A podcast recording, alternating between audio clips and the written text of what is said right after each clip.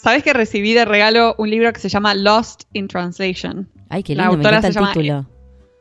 Ella Frances Sanders. Sí, está buenísimo. El libro trata, eh, o sea, son todas palabras sueltas de distintos idiomas Mm. que tienen un significado muy particular y que existen solo en ese idioma. Como que para traducirlo en Claro. otro idioma tenés que traducirlo como con una explicación, porque no hay una Ah, palabra. tipo esos para eso conceptos que son intraducibles, los intraducibles. Eh, Exacto, en otro, en otros episodios hemos hablado de los intraducibles. Sí, sí, tal cual. Bueno, estas palabras son tan particulares para ese idioma que no, no tienen una traducción directa, digamos. qué bueno. Y me anoté algunas palabras que me habían parecido, como que me habían gustado y me llamaron la atención. Y pensé que estaría bueno compartir el significado este. Por y ejemplo, también tra- sí, me acuerdo ahora, por ejemplo, en el portugués, eh, saudade. Tenía saudade de você, como que significa que alguien te extraña, pero no es extrañitis, no puedes traducir extrañitis, ¿entendés? Saudade es como un sustantivo. ¿La conoces? ¿La escuchaste alguna un- vez? no, no, no, no la escuché nunca, pero es muy linda. Pero debe estar ahí, debe estar seguro. de hecho, es no, no estaba esa, pero hay Ah. otra, hay otra de portugués que me Ah. encantó y me la anoté, de hecho, A ver. que se llama cafuné. No sé cómo se Ah, pronuncia. Sí, cafuné. Cafuné. ¿Sabes lo que es? No, pero la, la escuché, no me acuerdo qué es. Cafuné. Bueno, es el acto de, acarici- de acariciar suavemente el cabello de la persona que amás. Ay, Nah, me encanta. No, es re específica. Más, Cafuné. re específica. Cafuné, pero re linda palabra. Acari- ac- una caricia, pero no, no, es una caricia. Claro, es no sé. acariciar el pelo, todo eso. Sí, sí, sí, tal cual. Es todo sí, eso. Me encanta, me No, encanta. no es muy volado. Bueno, te, te digo otras palabras que me, más, que me gustaron a ver si adivinar. A ver. a ver si adivinas más o menos de qué se trata. Acaba una. Mangata. De sueco es. Para mí, mangata es em, un bicho.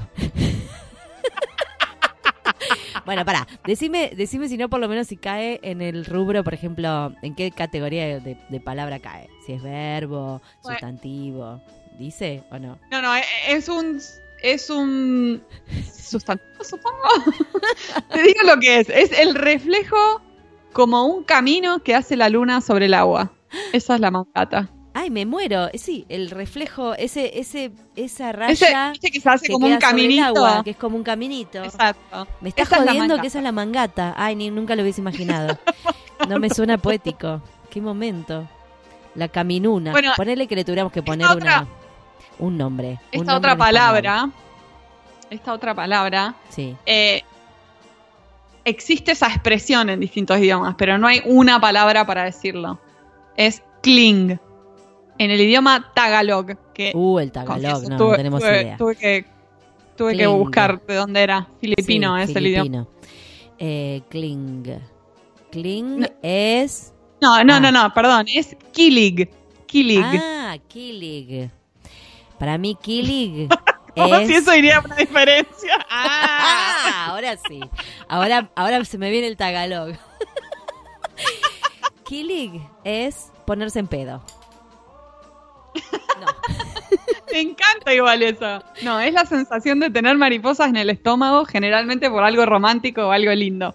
Ay, pero estás Ah. re romántica. Me elegiste todas románticas. Son, Todas son las poéticas. palabras que me, que me gustaron, pero hay algunas graciosas también. ¿eh? Mira. Pero, ¿cómo decís, por Eh. ejemplo? ¿Cómo se dirá? Tipo, eh, yo. Em, sí, supongo que sí. Shokilig. Ay, Shokilig Ahora por, tengo ganas por de vos. en O sea, internet. Eh, no, uh. No sé. bueno, acá viene una que no, no es muy romántica, es del A ver. alemán. A ver. Kummer. No sé cómo se pronuncia esto. Kummerspeck. Kummerspeck. Kummerspeck. Muéstrame lo que tiene en los bolsillos. Eso es. ¿Qué significa? Muestra. Eh, no, es el significado. El significado literal de la palabra significa pena de tocino. O sea, es engordar por comer demasiado por temas emocionales. O sea, básicamente una sobrealimentación emotiva, digamos. Pero. ¿Cómo era? ¿Cómo era? Kummerspeck. Kummerspeck. Kummerspeck. Y bueno, está buena para usarla, ¿eh? Porque es como, es la que te agarra, ¿cómo se dice? Para, para, para. Es este, mm, ansiedad oral. Ansiedad oral, exacto. Ahí sí, de una. Algo así como ansiedad oral. respect. Algo así. Bueno, Bueno, esta otra que te tiro del, del indonesio, del indonesio es esta. ver, Hashus. Hashus con Y. Hashus. Hashus con Y. Ah, H-A-Y-U-S. No, J-A-Y-U-S. Hashus. Hashus.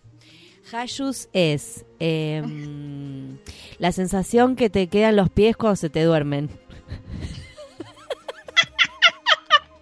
¿No? Yo pensé que iba a decirlo como callos, pero era Hashus. Bueno, pero ves, Ah, por ahí andaba entre el callo y el pie dormido, el hormigueo, ¿no? No, no, Hashus es un chiste malo que no podés evitar reírte. Es buenísimo. Me encanta Hashus. Es el típico Robinson Crusoe y lo pisaron, esos chistes revoludos que te reís igual. Sí, Claro. sí, sí, sí, sí. Me encantan los Hashus. Me encantó. Seguimos. ¿Hay más? Bueno, te, te tiro una así media melancólica. A ver. Giraes, Ay. con TH al final. Giraes. Es del galés. Ah, mierda. Giraef. Mm, Giraef. Eh, mareo por enamoramiento. No. Me dijiste melancólica. Resuena de mareo igual, Giraes. Mareo, Giraef, mareo terrible. por. No. Em, dolor por la partida No, de un no. ser querido. No, es la sensación de extrañar un lugar al que no podés volver. La nostalgia y la pena que se siente por los lugares perdidos de nuestro pasado. Ay, no sé, me retocó esta palabra, Giraes. Ay, es red de Outlander Esto- esto. Es la red de la serie. Seguro que si busco en Outlander debe estar esa palabra. en, ga- en galés. Está en algún lado. Igual es galés, no es escocesa, pero bueno, no importa. pero igual, no importa. Se te ponen un, un gaelish, un coso antiguo en, en la serie a veces. Sí, sí, sí, que no se entiende nada. Mirá vos. Ay, sí, re. No, Te tiro otra. Esta, esta, esta, esta Más. es muy difícil de adivinar. Es demasiado específica, pero no sé si la voy a poder pronunciar. Es Struisvogelpolitiek. Es del holandés. Ah, las hola- el holandés es dificilísimo. Como dice, es toda una palabra esto. Struisvogelpolitiek. suegra. Dios santo. No, familia política. Te la tiré así como más rápido. Esta Struisvogelpolitiek que tengo es tremenda. Que te tienen los huevos inflados tu familia política. Porque ese politiek algo de familia es. No. No, litera- no, literalmente significa política de avestruces. O sea, actuar como si no te enteraste que pasó algo malo y continuar como si nada. Ah, meter Como la cabeza, la en el agujero. Claro, Exacto. claro. Cosas- Ah, no te puedo creer. No, no, me muero. Muy larga. Hacerte el pelotudo sería. Imposible, imposible. Hacerte el boludo a su su Trugensragen Politiek en holandés. Bueno, y te- encanta, y- me encanta. Y te dejo con una, con una así linda, así media ver. poética también. Comor... Dios. Komorebi. Del japonés. Komorebi. Komorebi. Mm, ¿Qué significa para vos? Amor por los escuchás niños. Komorebi. Ah, tierno. No, significa... no. Qué linda, No pero es no. Significa el sol que se filtra a través de las hojas de los árboles. Ay, Me encantan esas imágenes. Son re de imágenes, Oh, como la del... Sí, ya me la olvidé, la, del caminito a la luna. ¿Cómo era? Sí, eh, no, no sé. No me acuerdo. No importa. La, la Pero era linda, era muy linda. Ay, me encanta. La verdad, muy divertido tu libro. Me gustó mucho. Eh, La de la luna era Mangata. Ah, Mangata, Mangata y Komorebi. Mangata y Komorebi son como las de imágenes. Komorebi. Sí, de una. Sí. divinas, de una. divinas. Bueno, me encantó. La verdad que eh, me gusta tu libro. Después cuando, cuando puedas, este, me lo pasás. Es un lindo regalo para hacerle un traductor. Sí. Lost in Translation. Lost in Lo Translation. recomendamos. Sí. Muy, estamos como Oprah, Bueno, y ahora libros hoy tenemos hoy tenemos una gran entrevista gran, Gran, con un gran amigo, José Arista. De Perú. Espero que la disfruten. Adelante. Perú.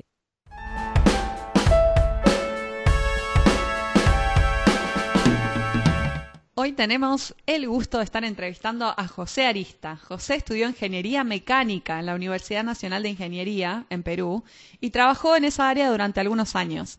Luego estudió traducción e interpretación y por esas casualidades conoció a los dueños de una agencia de traducción estadounidense, eh, estadounidense en un congreso que buscaban gente para el, puesto de Project Manager.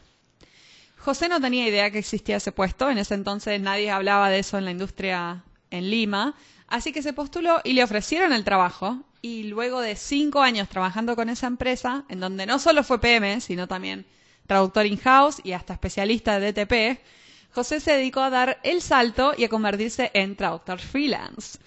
A los dos años de comenzar su aventura como traductor independiente, obtuvo la certificación de ATA, de la American Translators Association, que él describe como un gran espaldarazo y le abrió muchas puertas. Bienvenido, José. Hola, gracias por la invitación. Bienvenido y un gusto conocerte porque sé que Mari ya te conoce, quizás Mari querés contar, eh, yo primera vez, así que encantada, encantada de tenerte en ah. pantuflas. ¿Estás en pantuflas? No te preguntamos. No, yo no. Era un requisito, era un requisito para la entrevista. No, me hubieran dicho eso antes, yo hubiera comprado. Revolea ya las zapatillas, en patas, no sé, en pantuflas o en patas, elegí. Perfecto. Mentira. Bueno, bienvenido, José. Gracias, gracias, gracias, gracias. Yo les cuento que a José lo, conocí primero como project manager eh, y después nos conocimos en una conferencia en persona, lo cual es muy raro. normalmente uno no conoce a la gente con la que trabaja virtualmente, así que eso estuvo bueno. Y, y enseguida me di cuenta que José era lo más y seguimos siendo, siendo amigos hasta hoy en día. Sí, la verdad que sí, este, nos conocimos así, ¿no? Este, trabajando como project manager, era mi, segunda experiencia como project manager cuando justo estaba haciendo la transición hacia la, hacia la, hacia ser freelance, uh, traductor freelance, y este, y se dio, el ir a la conferencia y encontrarte ahí, y, que a mí siempre me ha gustado eso, de poder poner, este, una cara al nombre, me gusta conocer a la gente con la que trabajo y sentarme a conversar, eso es para mí una de las bellezas de ir a las conferencias de traductores porque o sea, se, se, conversa con la gente, esto del networking es, es impresionante para mí, ayuda mucho y, aprendes mucho también, más que de las sesiones, para mí es conversar con las personas sobre la industria, sobre tus sobre, sobre tu experiencia, tus anécdotas y, se aprende un montón, para mí es excelente. Genial, sí, es cierto, porque es verdad que hay mucha ventaja en poder trabajar a nivel eh, global y de forma virtual, pero la verdad que el contacto humano es, irreemplazable y ponerle cara a, un hombre es cierto eso, porque ahora por ejemplo estamos viendo la cara por la pantalla, pero no es lo mismo, digo, en persona es otra cosa, no sé, es como mucho más distendido, mucho más fácil, así que bien, bien ahí, muy buena la, muy buena la anécdota de cómo se conocieron.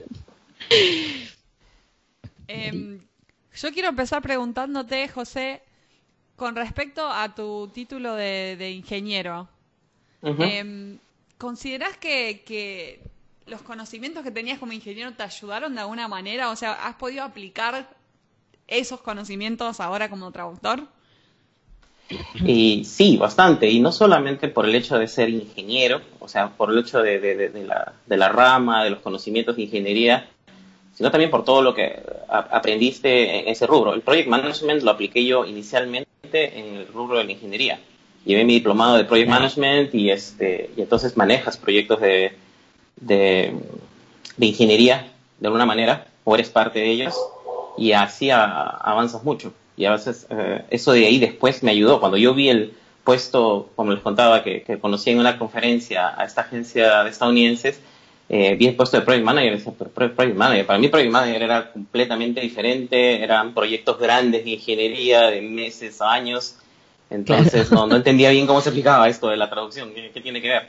Y entonces este, aprendí, se me abrió un mundo completamente diferente que, que es este que, es completamente diferente a cómo lo que yo conocía, que cómo se manejaban las traducciones en, en esa época también. Y por el lado de los conocimientos, sí, porque obviamente como que se sintió más natural comenzar por, o querer eh, irme por el lado de la traducción técnica, dado este, mi experiencia. Entonces, en ese sentido, me ayudó bastante y me ayuda mucho siempre, porque cada vez que hago traducciones técnicas o revisiones, este, tener esos conocimientos me ayuda a entender mejor el texto, porque lamentablemente eh, es una realidad también este, en la ingeniería y a veces también en lo legal, de repente, este, que, que los ingenieros no escribimos también. Como decía mi padre, escribimos con las patas. Entonces, a veces se requiere, Es cierto. se requiere uno para entender qué quiso decir. Es, es un poco más de interpretación a veces cuando estás traduciendo. Ah, quiso decir esto, o esto es lo que está tratando de decir.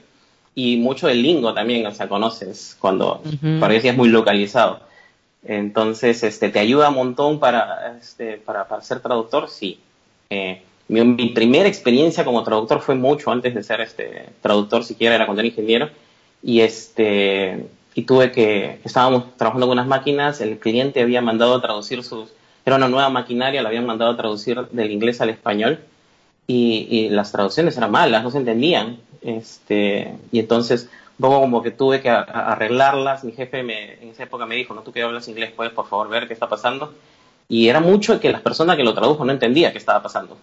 Y a veces Claro. usaban, este, usaban palabras eh, del diccionario o que no entendían exactamente que esta palabra tiene otra connotación acá, tiene otro sentido acá, o no entendían qué estaba pasando con, la, con, la, con, la- con la- con los procesos. Entonces, eh, podía estar palabra por palabra bien, pero a la hora de la hora el mensaje no se estaba transmitiendo bien. Y en estas cosas, cuando estás trabajando con maquinaria, es importante que la persona que va a usar la maquinaria entienda exactamente qué está pasando. si no, puede- va a terminar con un dedo menos. Sí, sí, sí, exactamente. Probablemente. Que, o, o- o malogrando la máquina, y son máquinas de, de De varios cientos, dólares. miles de dólares, así que Sí, hay que tener mucho cual. cuidado con esas máquinas. Sí, Pero esa fue mi eh, experiencia y me ayudó mucho. Está buenísimo porque, bueno, esto no quiere decir que ahora todos los traductores técnicos tenemos que salir a aprender ingeniería o algo por el estilo, porque no, no, no, no nos da, alguno no nos da la vida ya, como pasa todo eso.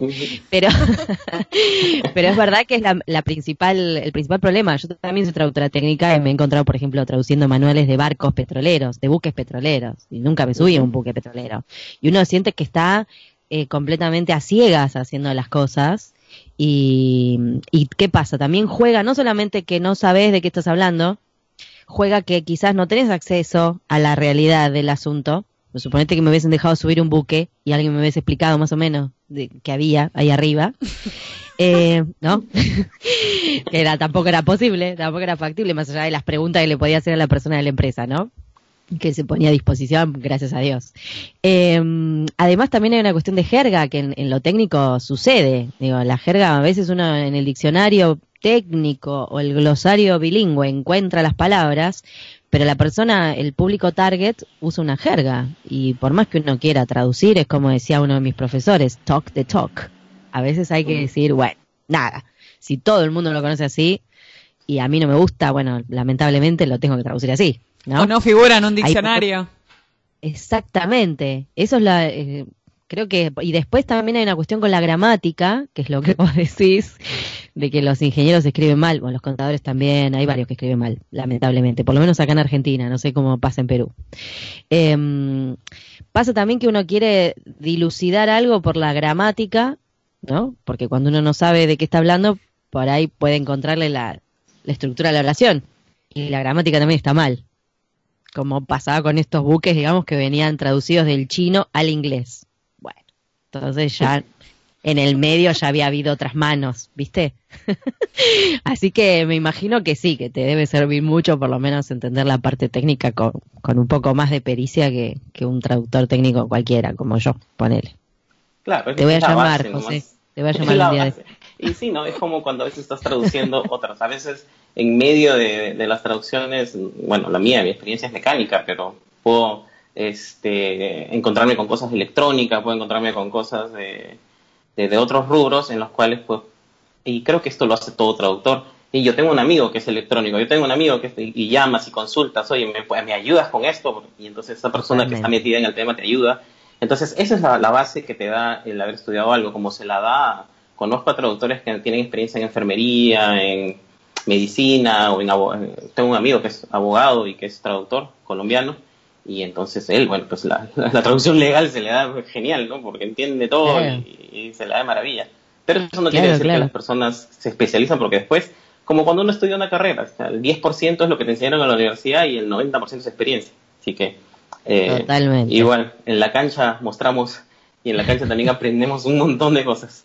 En la cancha se ven los pingos, como dicen. Como dice mi papá. bueno, eh, nosotros, bueno, por, por varios este, entrevistados que hemos tenido y gente que conocemos, hay mucha gente que empieza a trabajar como traductor freelance y después decide pasar por un puesto de project manager, ¿no? Puede, a veces sucede así. En tu caso fue al revés. Vos entraste como a la industria por el lado del PM y ahora eh, decidiste trabajar como freelance. Eh, ¿qué, es lo que vos podrías sacar eh, como ventajas que te ha dado la experiencia como PM? cosas que aprendiste para lo que es ahora trabajar solo. ¿Y qué características te parece que, tiene que tener un traductor para que una agencia lo contrate y le mande trabajo regularmente? O sea, que por ahí vos desde tu lado de PM, ¿qué era lo que elegías a la hora de trabajar con un traductor? Y bueno, nada, toda esa información que puede servir a nuestros oyentes que, quieren saber, ¿no? ¿Qué se espera de uno? Ajá. Sí, este, bueno, a mí se me dio al revés también por esta oportunidad que, surgió. O sea, realmente estaba acabando de hacer traducción y me apareció, esta oportunidad. No pude tener un solo día de experiencia de traductor porque mi primer trabajo fue de Project Manager. Este, fue una buena oportunidad, así que la, tomé y, dije, vamos a, aprender, ¿no? Y que para mí fue muy, muy, muy básico, importante, porque te, abre las te abre la cabeza, te abre los ojos a, lo que es el mundo de la traducción, otro panorama, este, y te da herramientas para, para, para trabajar, para organizarte. Eso es así desde lo básico. Y desde lo más este, que puede servirle a un traductor es cuando este, siempre hay una expresión que dicen, ¿no? Que no hay nadie mejor que tú para saber dónde, dónde y cómo rascarte. De dónde te pica, tú sabes. Entonces, cuando, cuando has sido un project manager, entonces sabes qué es lo que, qué es lo que pasa un project manager, sabes qué es lo que necesita. O sea, aprendes a, a comunicarte con él. A mí como traductor eso me sirve un montón, porque he estado ahí, sé lo que están pasando, sé lo que necesitan exactamente. Entonces, en ese sentido, para, para, para mí, luego de esa experiencia de más de cinco años, eh, creo que se dio de forma natural y creo que ellos la valoran cuando, cuando y se da en forma así, no, no es que lo, lo, evidencie o algo en la comunicación y esas cosas. Este, por ejemplo, es, que te digo, este, algo que valora mucho un project manager y que, que se lo puedo dar recomendación a cualquiera es este, la comunicación efectiva. Este, Cerrar el loop, como dicen. O sea, te escribo, me respondes, estás ahí, estás ahí para ayudarme. Algo que, que, toda persona debería, todo traductor tener en cuenta es que lo que más valora un project manager, porque el project manager tiene, sobre todo en las agencias grandes, una base de datos inmensa. Tienes un montón de competencias. Entonces, lo que más valora un project manager es que estés ahí para apoyarlo, que estés ahí para ayudarlo. Cuando las papas queman, estás ahí. Y eso, eso, eso, lo veo yo en mi experiencia como traductor y lo vi yo como, como project manager. Alguna vez me pasó que, que una project manager colega este, tuvo un error, como los hemos tenido todos mientras aprendemos, en el proyecto. Era el miércoles antes de Thanksgiving y, este, y el proyecto era un desastre no, no todo estaba mal y el cliente lo estaba esperando. Y el cliente decía, tiene que estar eh, en, mi, en, mi, oficina el lunes en la mañana. Y era el miércoles antes de Thanksgiving. Nadie estaba trabajando, era, era, era complicado. las personas en la oficina de Estados Unidos estaban yendo todos a sus ciudades por Thanksgiving. Y este, yo era el único en la oficina cuando el problema surgió a las 5 de la tarde. bueno, felizmente en Perú se celebra Thanksgiving, así que tú vas a tener que resolver el problema. Y yo, bueno, ok. Y era un problema, y era un proyecto de, de coreano a inglés, entonces más complicado todavía, no es que tenía muchas personas en español o inglés para, para poder llamar, pero después de llamar, estuve llamando como hasta las 10 de la noche y, no encontraba a quién me ayudara hasta que este, una traductora decidió ayudarme. Me dijo, me dijo, mira, ¿sabes qué? Tengo gente acá, eso, lo otro, pero, pero te ayudo. ¿Cómo hacemos? Porque no me va a dar el tiempo. yo, yo me encargo del formato, tú encárgate de, la traducción, perfecto, los dos. Los que fue una noche larga, después el jueves, ella me dijo, me estoy yendo a mi cena, ya regreso. Y te juro que nunca en mi vida me olvidé de ella. O sea, fue tan... Me, ayudó por un problema que yo ya estaba al borde de la desesperación, que no sabía cómo resolver el problema, que estuvo ahí, se amaneció conmigo, que desde ahí, y ni siquiera es que a propósito, desde ahí, siempre que me lleva algo coreano, Mitzi, Mitzi era su nombre, Mitzi. Siempre venía a mi mente Mitzi, Mitzi. Entonces, porque te genera esa sensación. Esa persona que estuvo ahí es un project manager valora eso mucho más que, Claro. que otra cosa. Obviamente que valoras es, la calidad, valoras la puntualidad y esas cosas, pero la una, una gran diferencia que marca es cuando esa persona, este, sabes que esa persona va a estar ahí, te va a ayudar, Claro. te ayuda en algún momento.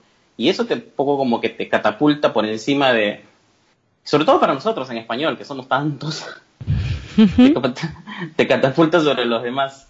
Entonces, Claro. en, en ese sentido, este, eso también este, es algo que, que yo pienso que, que, que aprendí yo como project manager y que trato de aplicar yo como traductor. O sea, trato de estar ahí siempre, trato de, de estar disponible para ayudar y creo que lo valoran y siempre me lo dicen cuando trato de pedir feedback, me dicen que eso es una de las cosas que, que más este, aprecian. Entonces, ahí ayuda. Bien, es una, una clave. Ojo, atenti, ¿eh? Me parece que es esa la clave, tal cual. Mari. José, algunos oyentes nos pidieron que hablemos sobre lo- la certificación de ATA. ¿Nos podrías contar cómo fue tu experiencia con el, con el examen este? Eh, mi experiencia con el examen de la data, yo algo que tenía claro es que cuando buscas, volviendo también a cómo es uno project manager, ¿no? Cuando buscas tienes un montón de filtros, porque hay un montón de personas. Y uno de ellos, eh, aparte de la experiencia y todo, era certificación de data. No solamente por porque algunos clientes lo piden, sino porque como que te da un filtro más, ¿no? Este, tal vez tener 10 años de experiencia es un filtro, eh, localización es otro, especialidades, y, pero igualito terminas con 50 nombres a veces, 30 nombres. Entonces otro gran este, filtro era eh, certificación de lata. En mi experiencia también con lo que he visto es que muchos, para muchos casos, eh, más que tu título de dónde estudiaste, traducción, lo que sea, una vez que tienes certificación de la y eso está en sus registros, eso ya es como que muy importante. Ya esa es la mayor certificación, una de las grandes certificaciones, sobre todo para clientes en Estados Unidos que puedes tener. Ya ahí ya dejan de, de- de- de pensar en si es que, porque en este, en este, en este rubro, en esto que hacemos de la traducción, no es como en otras carreras, como a mí en ingeniería, que era muy importante cuál eran tus notas, tus promedios, qué puesto saliste y demás. En nuestra carrera, en esta carrera de traducción, yo como project manager jamás le preguntaba a nadie eh, este, qué puesto saliste de la universidad o qué puesto ocupaste, ¿no? O sea, más que nada, es, como dices hace un rato, en la cancha se ven los pingos de verdad, o sea, es, realmente es, una, es, es un trabajo en el cual mostramos lo, lo que valemos y lo que somos en, en el trabajo. Entonces, este, en ese sentido, eh, más importa la, la calidad que tienes al traducir y la certificación es, ah, es, es importante, es reconocida, entonces ya el cliente va con más confianza y dice, mira, ¿sabes qué? La ATA certifica de que esta persona traduce bien. Ya no es un Ujú. tema nomás de que, de que acabó una carrera y que acabó sus cursos, no es una, ya esta persona demostró que, que, es, que es buena. Y te sirve también para, bueno, lo pones en tu currículum y todo es buen marketing. También lo que tenemos que aprender y saber es que tenemos que no solamente ser buenos, sino saber marketearnos, sabernos vender. Y una buena forma de venderte es este con tus certificaciones. Y este y la de la ATA es, es genial para, para eso. Y, y, la, y la recomendación que podría dar para, para dar el examen, para, para prepararse para él, es uno, no, no querer lanzarse a él de buenas a primeras, ¿no? O sea, ganar cierta experiencia, ganar eh, cierto, cierta, cierta experiencia con, traduciendo y que ya te sientas cómodo, que te sientas bien con ello, sientas que la calidad de, tu traducción es de tus traducciones son bu- buenas, y luego de eso es práctica. Eh, La, la ATA ofrece muchas pruebas para dar la, pa- previas al examen, las tienes que comprar, pero te ayudan mucho. Y es cuestión de darlas, y las das y no te asegura nada, pero es un gran, una gran ayuda, es una gran... Si te están diciendo, eh, no, no estás aprobando en estas pruebas, entonces ya tienes una idea de que por ahí no estás yendo todavía y tienes que reforzar. Y te ayuda Claro. a, a saber eso. Y después, Y, este... perdón, eh, también- una cosa te interrumpo, José. Una cosa buena de las pruebas es que te dan el resultado. Que en el examen no, o sea, si el examen no aprobás, no te, no te muestran qué errores tuviste. Simplemente te dicen que no aprobaste. Pero con las, las pruebas de práctica eh, está bueno porque te muestran cuáles fueron tus errores. Entonces es una Claro. buena forma de, de- de ir viendo, ah, ok, me falta reforzar este aspecto de, de mi traducción. Sí.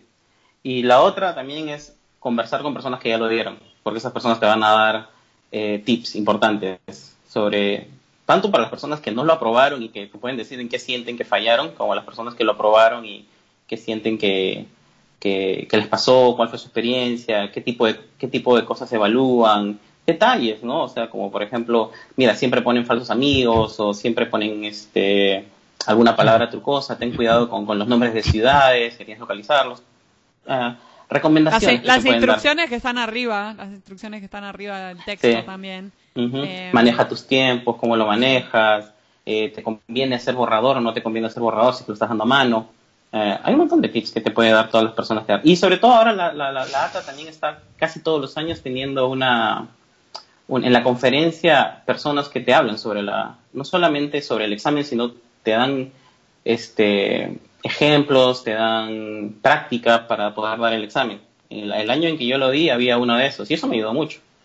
Pero a mí lo que más me ayudó, de repente, fue ir tranquilo. Porque yo fui diciendo, ¿sabes qué? Pues que no, es la primera vez que lo doy, este, todo el mundo me dice que, que muy poca gente lo aprueba la primera, así que ah, vamos a ver cómo va. Yo fui con esa idea, vamos a ver cómo va. Y voy a aprender y voy a saber en, la cancha qué, qué, está pasando, qué es lo que toman y ya para la siguiente voy con, ya, con fe. Y lo vi tan relajado, tan tranquilo, que, ah, que eso creo que me ayudó a hacerlo tranquilo. Yo, pienso, yo conozco muchos buenos traductores en muchos idiomas, como por Project Manager conocía muchos, que, que, lo dan tres, cuatro veces y no lo aprueban. Y yo digo, pero si esta traductora es genial. Cuando yo, cuando yo le mandaba traducción, ahí conozco una traductora alemana, de alemán a inglés, que cuando yo mandaba traducciones, la, el proofreader o la proofreader generalmente nunca encontraron nada. Pero sin embargo, la mujer ha dado el examen tres veces y no lo ha aprobado. Y yo pienso que pasa por nervios o, o, algo así muy ajeno a la, al examen mismo. Entonces. Sí, yo doy fe que yo me ponía muy nerviosa dando el examen. Yo lo di más de una vez y me, me ponía muy nerviosa. Soy una persona como ansiosa, además. Y el hecho de tener que darlo eh, escribiendo me jugaba en contra. Cuando di el examen tipeando fue cuando lo aprobé. O sea, eso a mí me ayudó mucho porque yo tipeo rápido. Eh, en cambio, escribir, no escribo desde el colegio secundario. y entre los nervios que me transpiraban las manos, digamos que no me ayudaba. Sí, es eso, o sea, realmente es darlo. Y que sentís que la letra te sale fea.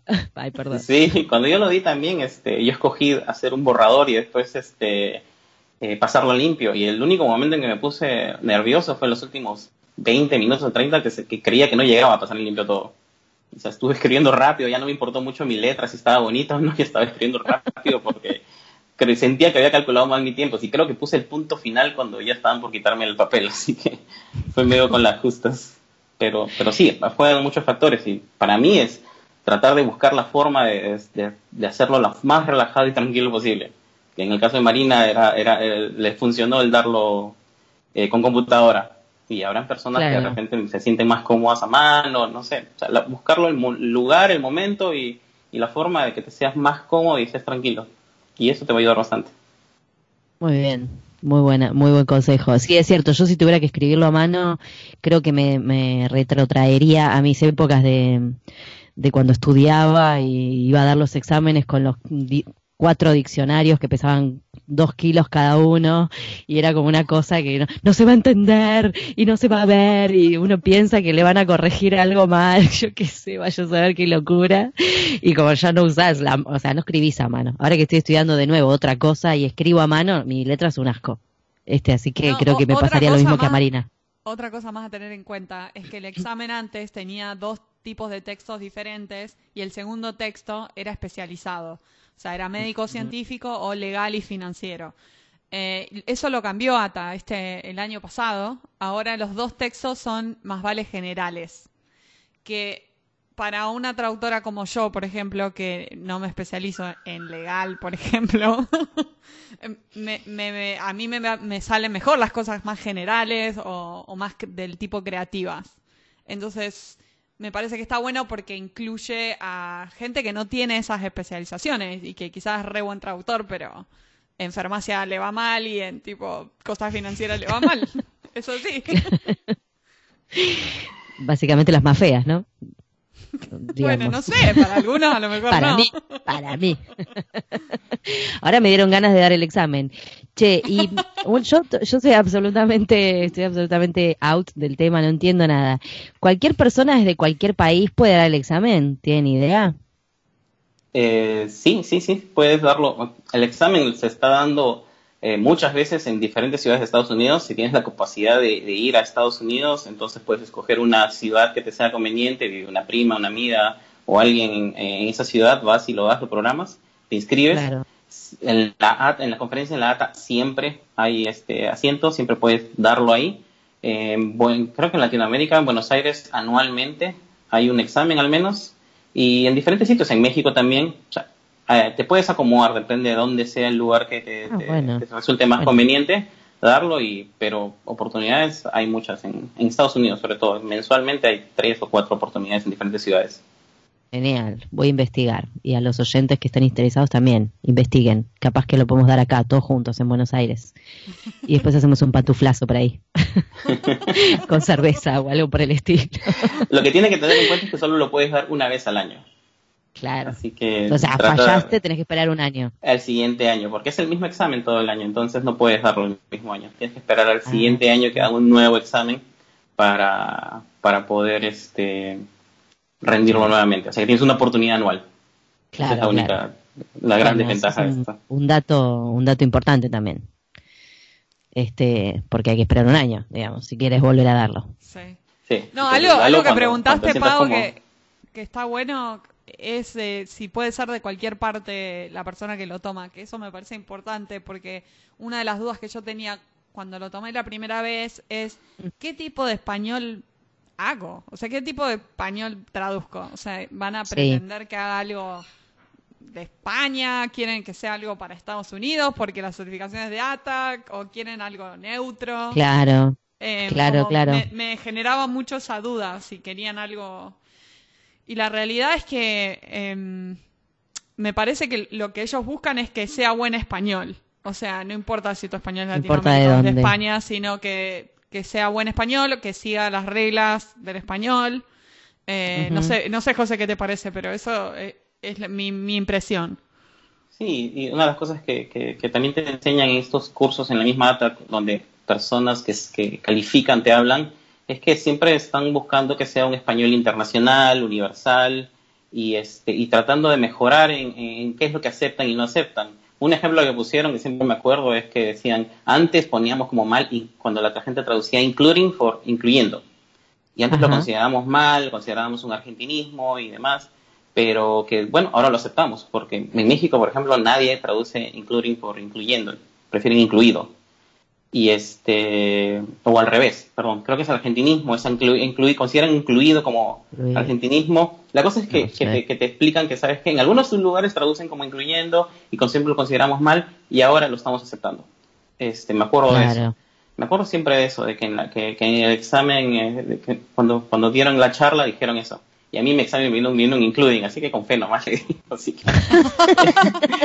no sé si lo hizo a propósito o, o no se acordó o no había visto el examen, pero justo el examen que a mí me tocaba dar el día siguiente tenía un including, así que dije, "Ah, vamos con fe, estamos tranquilos. Claro, claro. Tomaron en cuenta que era más, tenía una cuestión regional y no era una, una- un problema del uso del español. Sí, Bueno. sí. Y eso te das cuenta también de esas variantes y esas cosas a la hora de trabajar, porque siempre hay proofreaders Ujú. que, que les gusta reescribir las cosas, les gusta mucho los estilismos y porque simplemente es su, es su forma de hablar, es la forma como escriben en su país o algo, Claro. y que es completamente diferente al uno. Entonces, una de las cosas que cuesta aprender y que uno tiene que aprender es a, a cuando te dicen espa- español este, universales, a hacerlo, a dejar de lado tus regionalismos y, y aprender cómo este, usar un español que sea entendible para todos, porque es. Eh, menuda, menuda tarea igual, ¿no? O sea, bastante difícil. En algunos Sí. casos, por lo experiencia Siempre, te lo da. siempre hay algún... Sí. Sí, tal cual, tal cual. Después de la experiencia uno se va dando cuenta, pero siempre hay algún dolor de cabeza con el tema del español porque tenemos demasiadas variedades. Sí. Y Muchas, volviendo muchas. al tema de, de qué me dio el Project Management, una de las cosas que me dio eso, porque como estaba haciendo el fanalite de todo y viendo los comentarios de los revisores, viendo comentarios de las respuestas de los traductores, ahí aprendes mucho sobre esas cosas. Sí. Entonces, porque tienes el, el traductor que dice una cosa y el proofreader que dice otra, y entonces en ese debate aprendes y sobre La los batalla. cambios. Yo, sí, y yo aprendí mucho, o sea, yo, yo aprendí mucho de ver este lo que proponía el proofreader, los cambios que proponía, que a veces tenían sentido y otros no. Y Claro. este y entonces ahí vas aprendiendo de lo que se debe y lo que no se debe hacer también como traductor. Y, y es interesantísimo. Sí, está bueno, es verdad. Y ahora como, por ejemplo, como traductor freelance, ¿no? Em, ¿Con qué tipo de clientes te gusta trabajar más? Am, yo eh, creo que lo que más me gusta es trabajar con clientes que, por ejemplo, a mí te- creo que solo tengo dos, dos o tres clientes directos, pero por alguna razón a mí más me gusta trabajar con, con agencias, porque y ahí está una, un un debate que la mayoría me dirá que prefiero yo trabajar con clientes directos por el tema económico, pero a veces es más, es más tranquilo trabajar con agencias porque me siento más cómodo porque hablo con gente que sabe del tema, que Sí, sabe de- lo que estamos hablando. A veces con el cliente directo es, eh, no, o sea, no, no saben de lo que estás hablando, no saben de- de- de- del tema y entonces es más complicado. Yo pienso que las personas que se tienen que se quieren lanzar a clientes directos tienen que tener mucha experiencia, en- y porque al final tu traducción es el documento final.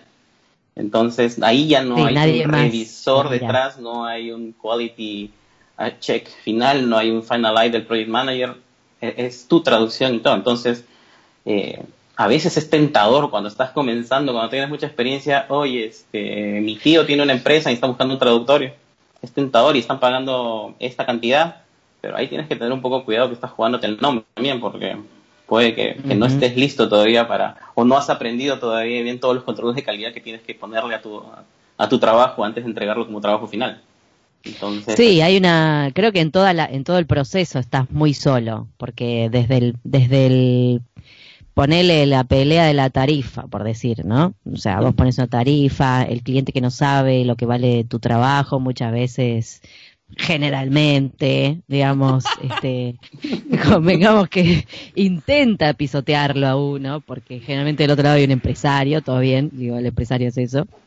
Este, y después también discusiones, pueden haber preguntas ridículas, muchas veces que uno agradece las preguntas, pero a veces son ridículas.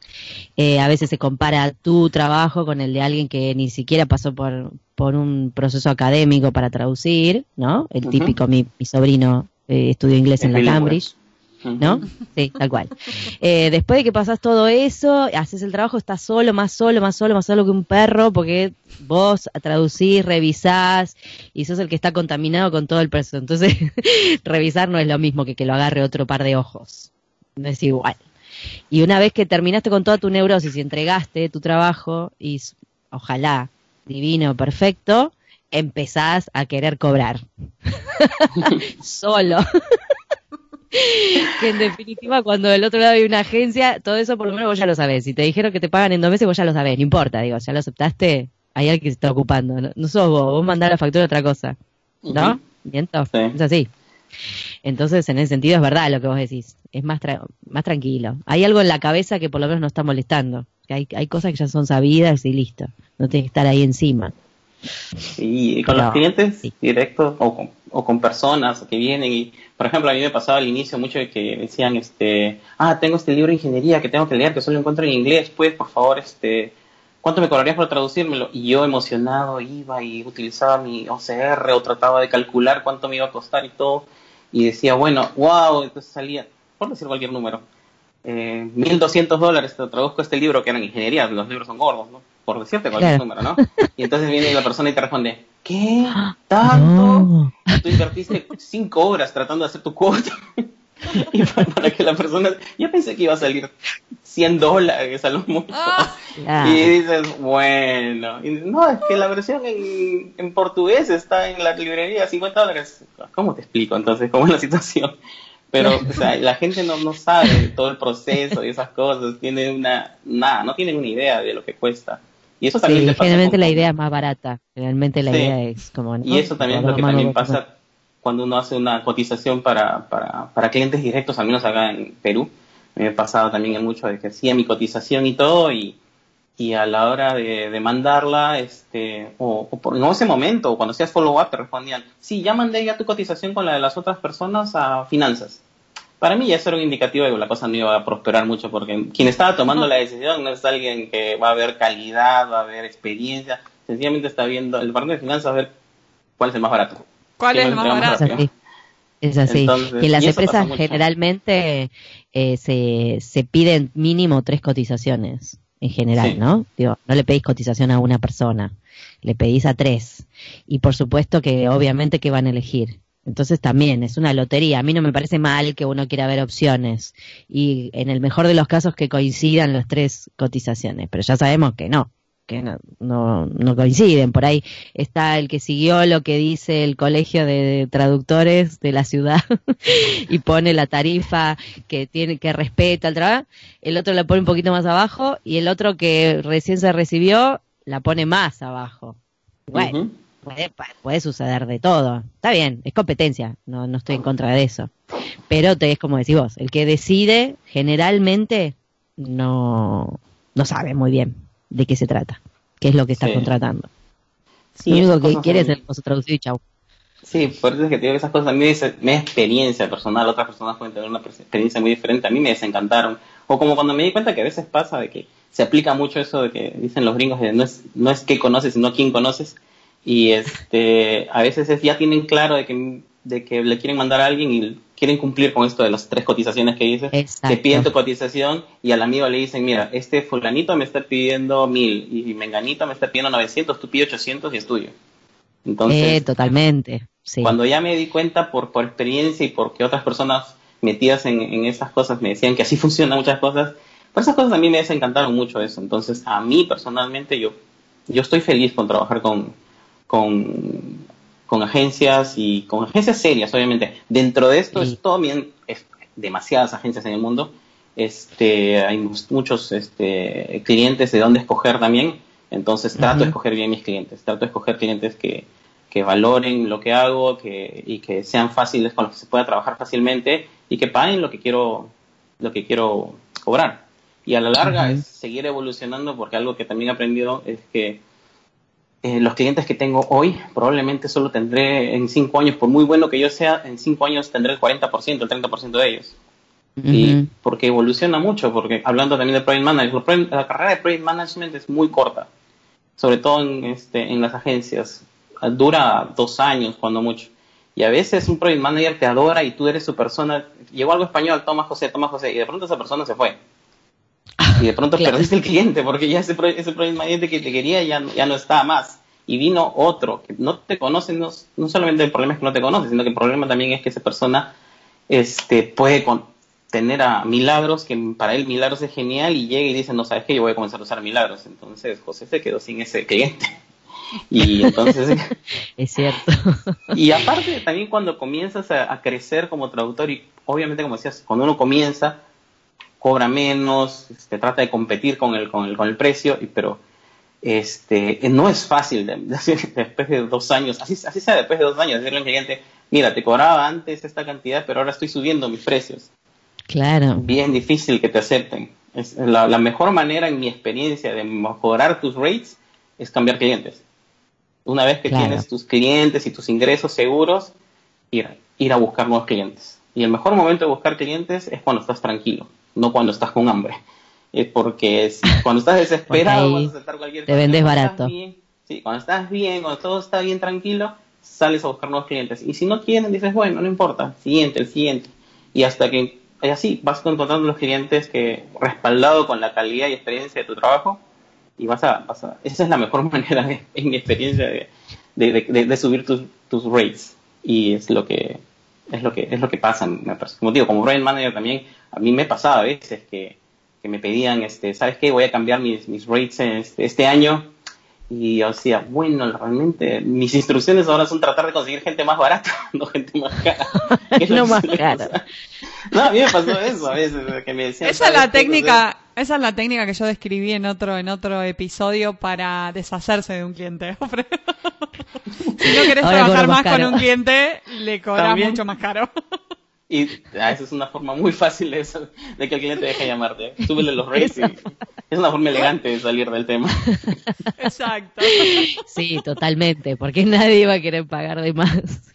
Em, bueno, ya tendremos que ir cerrando, ¿no, Mari? Sí. ¿O seguimos? ¿Vos qué decís? Dale, te Eh, dejo. te yo dejo. quiero preguntarte, José, algo que preguntamos aquí a muchos de los invitados, y es, ¿qué es para vos ser un traductor exitoso? Obviamente el, el éxito puede ser algo distinto para cada uno, Eso y cada uno tiene su propia definición de eso. Sí, y cada uno tiene su camino, ¿no? O sea, como decías hace un rato, cuando me preguntaron por el Project Management y la traducción, hay gente que va de la traducción al Project Management o del Project Management a la traducción. Martín y yo hicimos caminos diferentes, este, completamente este, opuestos, y encontramos ambos nuestro, nuestro, nuestro lugar en el mundo de la traducción.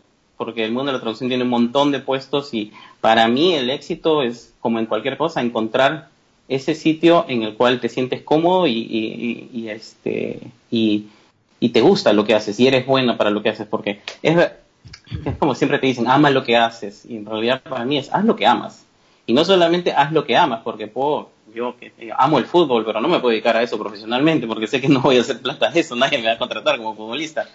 Pero hay una hay también que no solamente amar lo que haces sino también ser bueno en lo que haces. Y, y cuando llegas a encontrar eso, yo encontré que finalmente, después del Project Management, después de varias cosas que hice, este, lo que me gustaba es la traducción, encontrar de qué manera quiero ser traductor. Quiero ser in-house translator, quiero ser este free, project manager, perdón, quiero ser este freelancer, ¿qué quiero ser?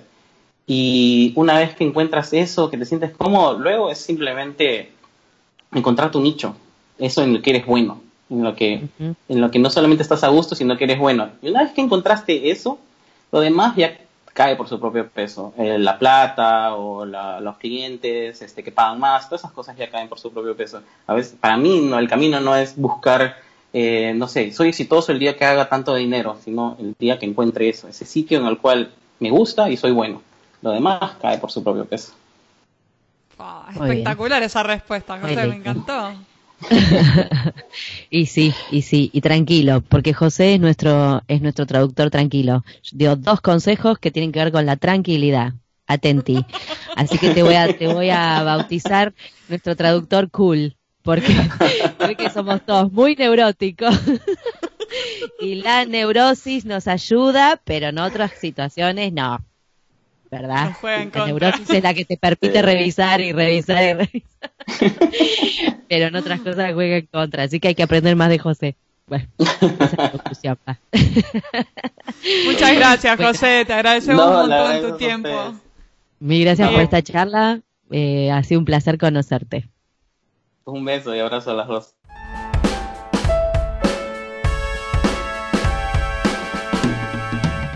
Este fue un nuevo episodio de En Pantuflas. Podés encontrarnos en la página en-delmediopantuflas.com y suscribirte a nuestro podcast desde iTunes, Podcast Addict o la tienda de podcast que más te guste. Prohibida su reproducción en el territorio de Argentina, traducciones, las pantuflas de flamenco son mías. Y las de tigres son mías.